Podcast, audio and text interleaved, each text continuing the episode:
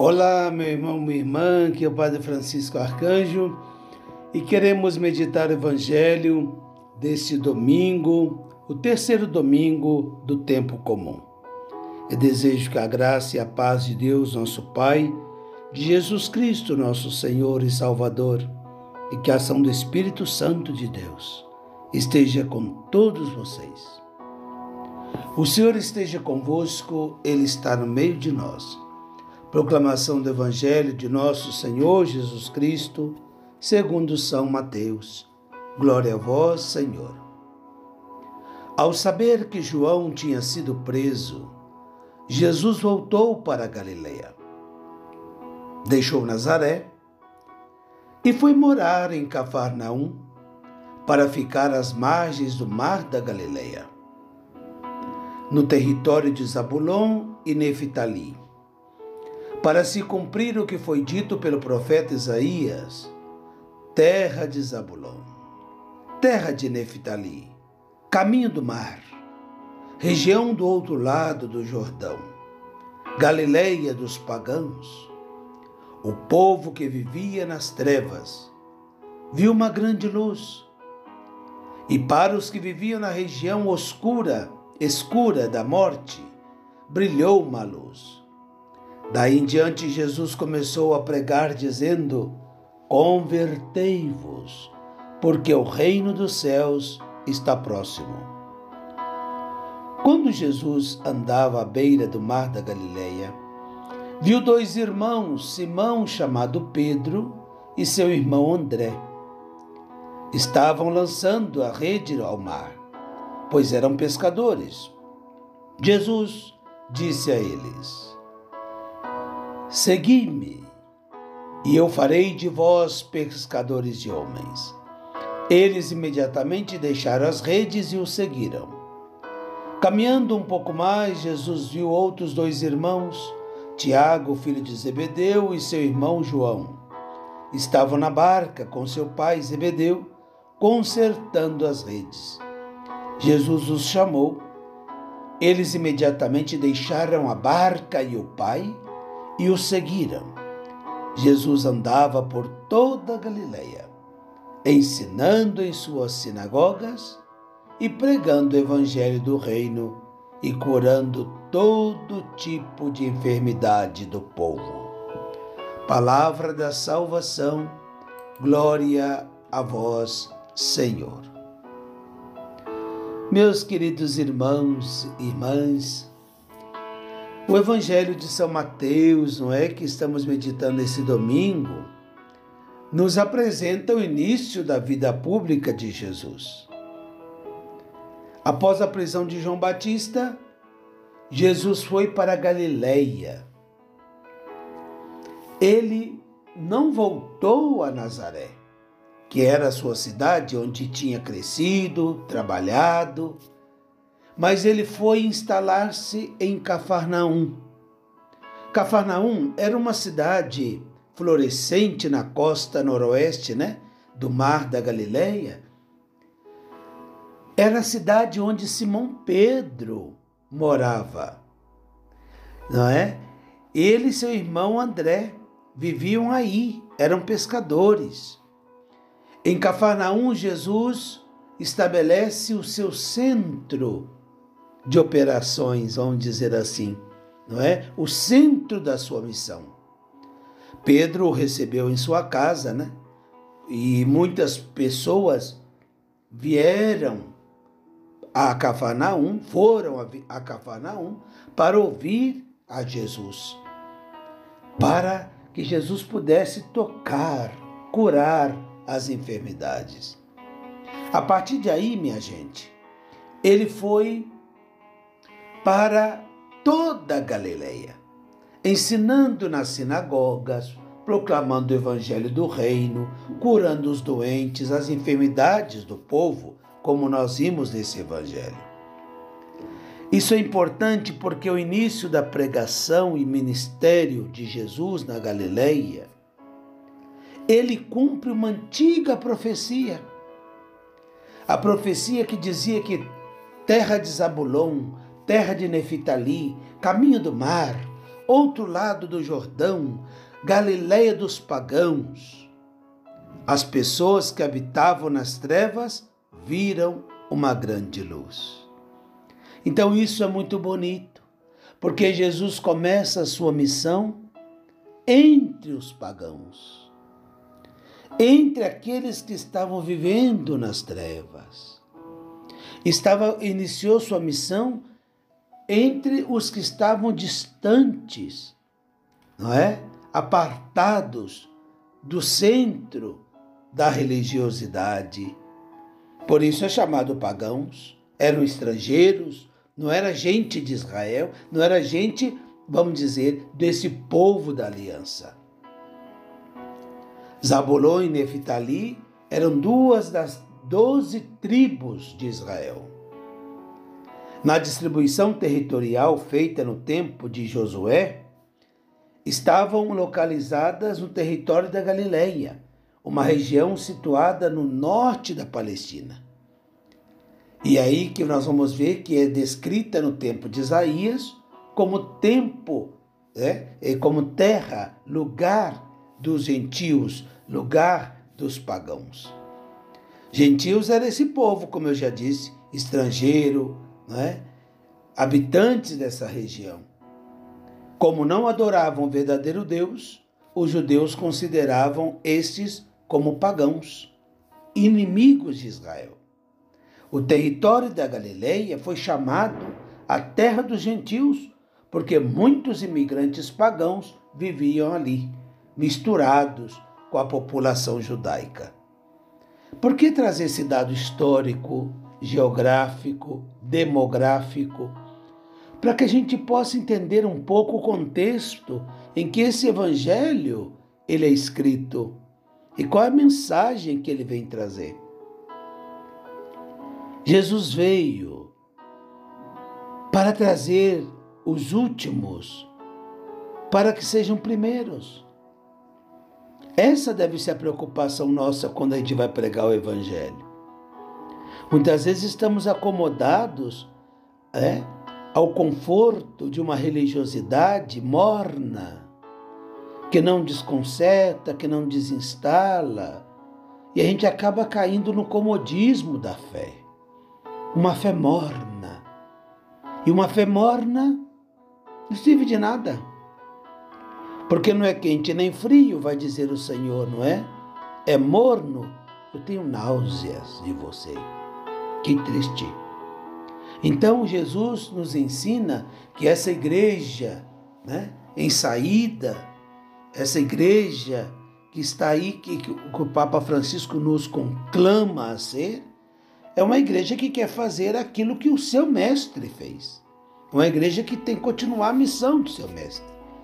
Sair do centro do conforto e as periferias, não só geográficas, mas existenciais, como dizia o Papa Francisco. Meus queridos irmãos e irmãs, e qual é a mensagem dessa missão de Jesus para essa gente? Qual é a mensagem o centro da pregação de Jesus. Arrependei-vos, porque o reino dos céus está próximo. A conversão começa por reconhecer a presença de um Pai amoroso em nossas vidas.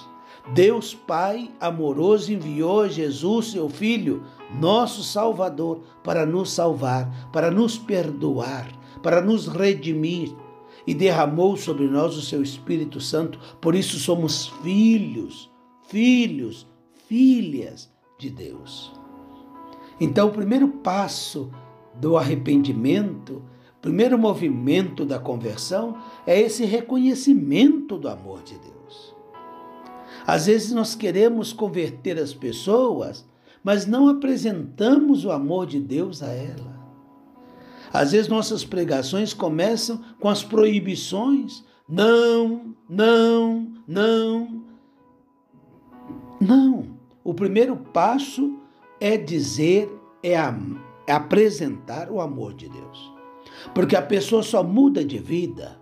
Eu estou convencido disso, hein? Uma pessoa só muda de vida quando ela encontra um amor muito maior do que todos os amores que ela já experimentou na vida. Ela só muda de vida de fato quando ela encontra um sentido maior para a sua vida.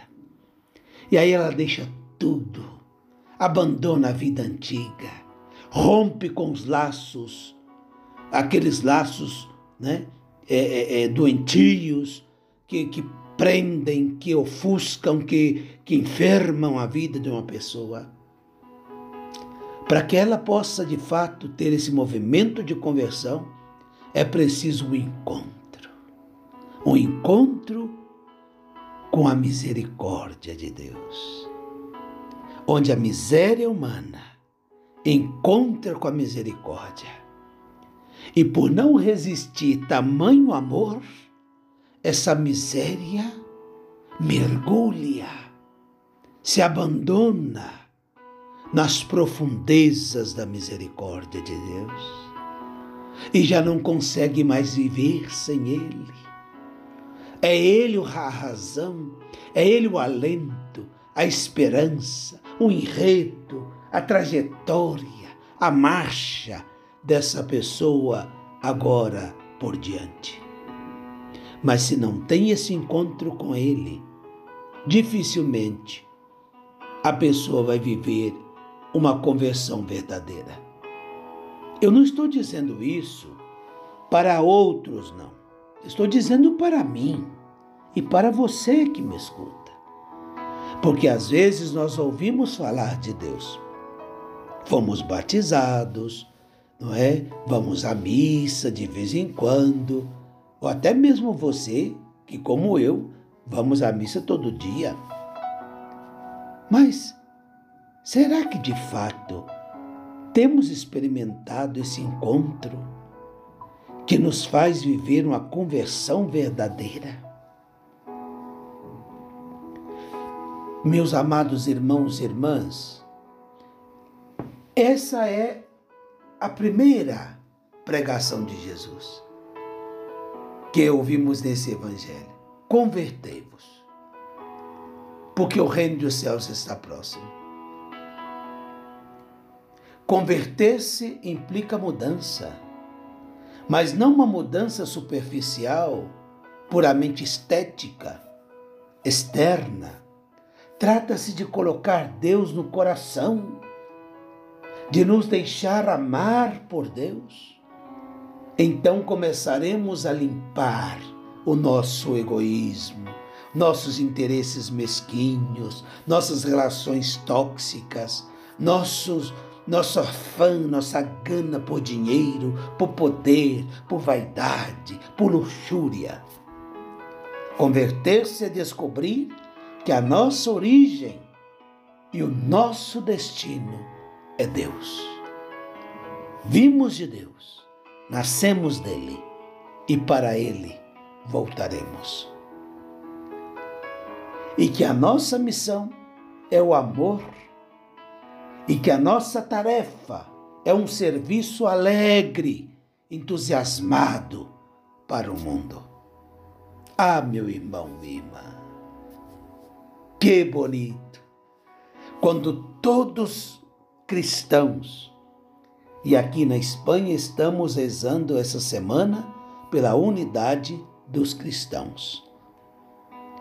É a semana de oração pela unidade dos cristãos aqui na Espanha. E que bonito seria se todos os cristãos fizessem essa grande revolução da conversão verdadeira para o amor. Em nossas terras cristãs, não haveria mais fome, guerra, matança de irmãos, competições desnecessárias. Haveria mais justiça, mais igualdade, mais respeito à vida, mais respeito às pessoas, mais acolhida ao diferente.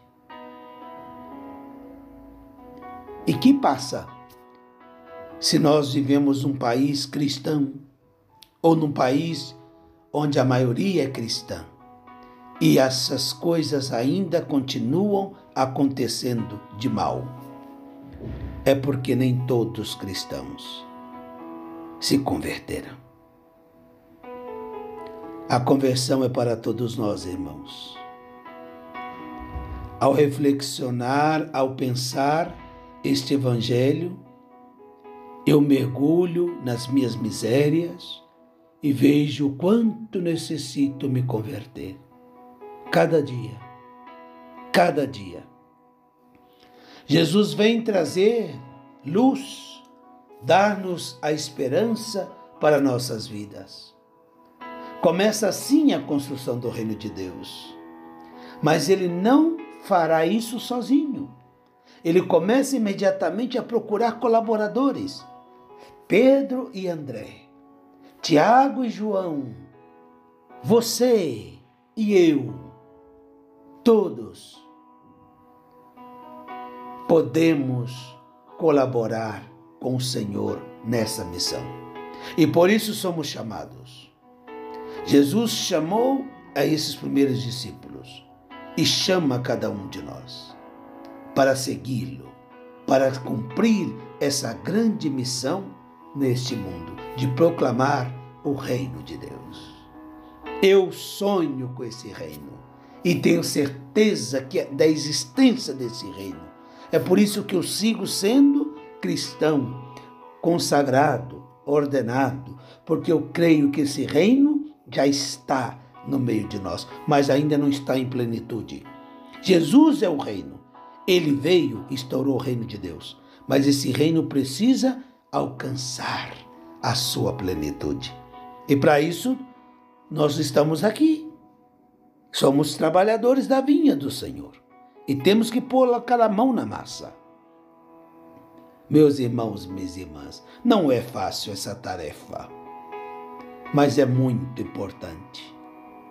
É Jesus quem pede, minha gente. É Ele que nos pede. É Ele que nos pede. E eu aprendi com o nosso bispo emérito da Diocese de Lins, Dom Irineu Danelon, que nada é demais quando é Deus quem pede. É difícil a missão, mas não é demais porque é Deus que nos pede. Queridos irmãos e irmãs, termino dizendo a atitude desses primeiros discípulos. Diz o Evangelho. Dizia Jesus, diz o Evangelho, que Tiago, filho de Zebedeu, e seu irmão João estavam na barca com seu pai Zebedeu consertando a rede, trabalhando. Jesus os chamou. E eles imediatamente deixaram a barca, o Pai e o seguiram. O que você necessita deixar para seguir a Jesus? O que eu necessito deixar para seguir a Jesus? Pensemos nisso e peçamos ao Espírito Santo de Deus que nos dê discernimento, força, coragem, valentia para seguir ao Senhor e proclamar o reino de Deus. Que desça sobre todos vocês a bênção de Deus Todo-Poderoso, esse Deus que é Pai, Filho e Espírito Santo. Amém. Rezem por mim.